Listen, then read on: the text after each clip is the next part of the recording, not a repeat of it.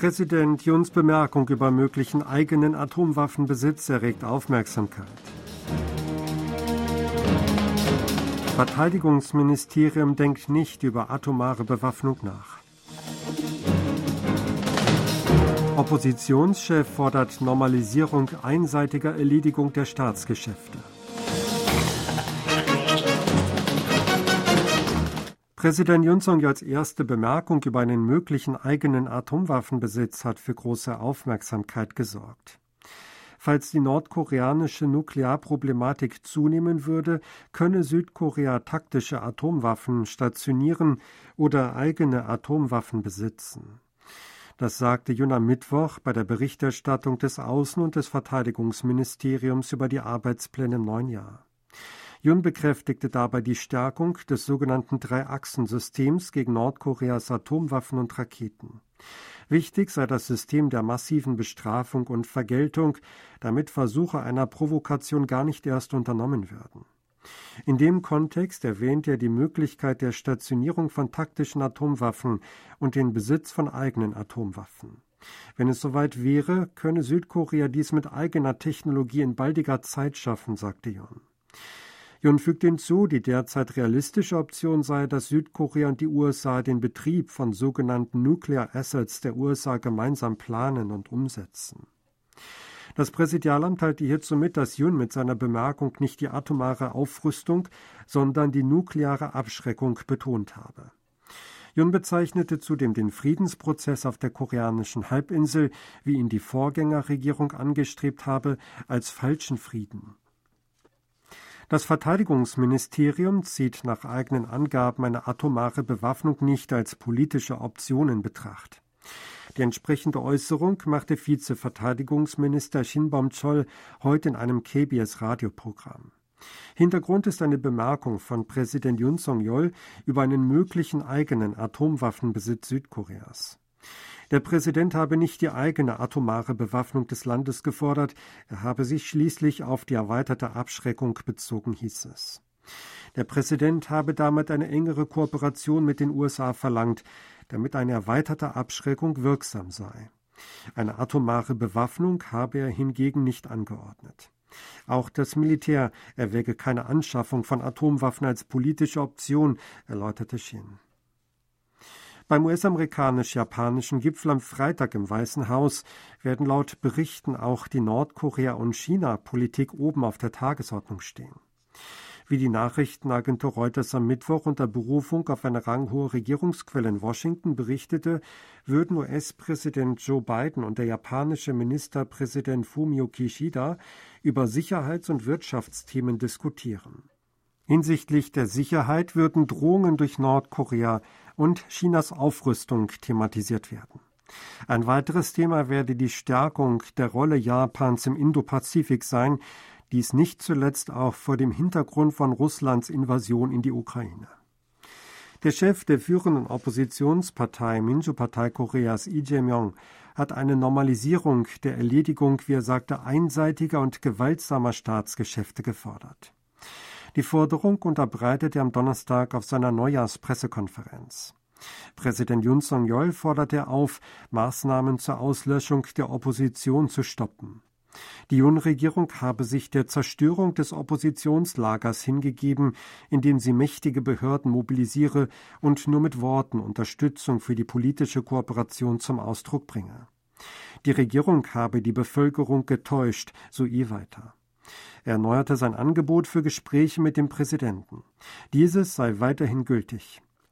Die Regierung werde als bislang einzige dafür kritisiert, mehr als acht Monate nach dem Amtsantritt keine Gespräche mit dem Oppositionschef geführt zu haben.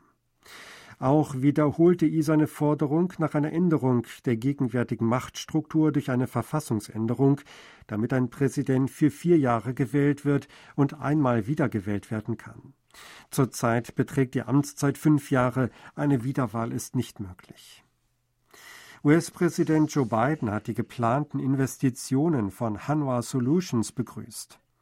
Das südkoreanische Unternehmen Hanwha Q-Cells, das zu Hanwha Solutions und damit zur Hanwha Group zählt, hat am Mittwoch mitgeteilt, über 2,5 Milliarden Dollar in seine Produktion von Solarmodulen in den USA zu investieren. Den Plänen zufolge soll im Bundesstaat Georgia eine neue Fabrik für Solarpanels entstehen. Das bestehende Werk in Dalton in Georgia soll erweitert werden. Das Unternehmen wolle damit die Entwicklung eines sogenannten Solardrehkreuzes vorantreiben. Biden begrüßte die Pläne, wie aus einer Mittwoch veröffentlichten Erklärung des Weißen Hauses hervorgeht. Er bezeichnete das Vorhaben als größte Solarinvestition in der Geschichte der USA und Big Deal für die Arbeiterschaft in Georgia sowie die US-Wirtschaft. Regierungspartei und Oppositionslager in Südkorea haben einstimmig Bedauern über Chinas Entscheidung geäußert, die Erteilung von Kurzzeitvisa für südkoreanische Staatsbürger einzustellen. Die Regierungspartei forderte China zur Zurücknahme der Maßnahme auf, während die Opposition verlangte, dass die Regierungen beider Staaten an einer reibungslosen Lösung arbeiten würden. Die Sprecherin der regierenden Partei Macht des Volks, Yang Geum-hee, sagte am Mittwoch, Südkorea habe seine Covid-19-Regelungen für Einreisende aus China verschärft, um sich angesichts der Anzeichen für eine neue Welle auf die Corona-Lage aktiv vorzubereiten. Dass China die Vergabe von Kurzzeitvisa lediglich für Südkoreaner und Japaner gestoppt habe, stelle dagegen keine Maßnahme rein zur Seucheneindämmung, sondern einen ungerechten Schritt dar. Sie wies darauf hin, dass China 2020 ein gänzliches Einreiseverbot für Einreisende aus Südkorea verhängt hatte, obwohl Südkorea die Einreisen aus China nicht eingeschränkt hatte. China habe damals das Prinzip der Gegenseitigkeit ignoriert, erkläre nun jedoch, dass es dieses Prinzip anwenden wolle. Sie stellte die rhetorische Frage, ob die Bürger von einer solchen selektiven Gegenseitigkeit überzeugt werden könnten. Der Sprecher der Minjo-Partei Koreas, Park Song-jun, kritisierte, es sei bedauerlich, dass die chinesische Regierung auf eine rationale Entscheidung der südkoreanischen Regierung anscheinend emotional reagiere. In Südkorea ist ein weiterer Fall der afrikanischen Schweinepest bestätigt worden. Laut dem Landwirtschaftsministerium wurde am Mittwoch in einem Schweinezuchtbetrieb in Choiwon in der Provinz Kangwon der Ausbruch der Seuche nachgewiesen. Es handelt sich um eine Besucherfarm des Schweinehofs in Pochon in der Provinz Gyeonggi, auf dem am 5. Januar der erste Fall der afrikanischen Schweinepest in diesem Jahr nachgewiesen worden war. Die Lottoumsätze in Südkorea haben letztes Jahr die Marke von 6 Billionen Won durchbrochen und einen neuen Rekordstand erreicht. Laut dem vom Finanzministerium veröffentlichten Ergebnis einer Umfrage zur Lotterie wurden im vergangenen Jahr Lottoscheine im Wert von 6 Billionen und 429 Milliarden Won, fast 5,2 Milliarden Dollar verkauft. Das seien 7,6 Prozent mehr als ein Jahr zuvor. Die Umfrage ergab, dass 56,5 Prozent der Personen ab 19 Jahren in den vergangenen zwölf Monaten wenigstens einmal einen Lottoschein gekauft hätten. Auf die gesamte Bevölkerung im Erwachsenenalter von 43 Millionen gerechnet, hätten damit rund 24 Millionen Menschen letztes Jahr ihr Lottoglück versucht, so das Ministerium.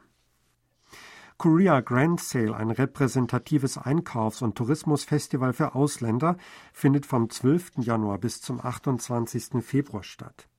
Verschiedene repräsentative Marken und Unternehmen in den Bereichen Einkaufen und Tourismus nehmen an der Veranstaltung teil. Sie locken mit Sonderangeboten zu einzelnen Themen, darunter Einkaufen, Erlebnisse, Verpflegung und K-Culture oder koreanische Kultur, ausländische Touristen an. Sie hörten aktuelle Meldungen aus Seoul, gesprochen von Sebastian Ratzer.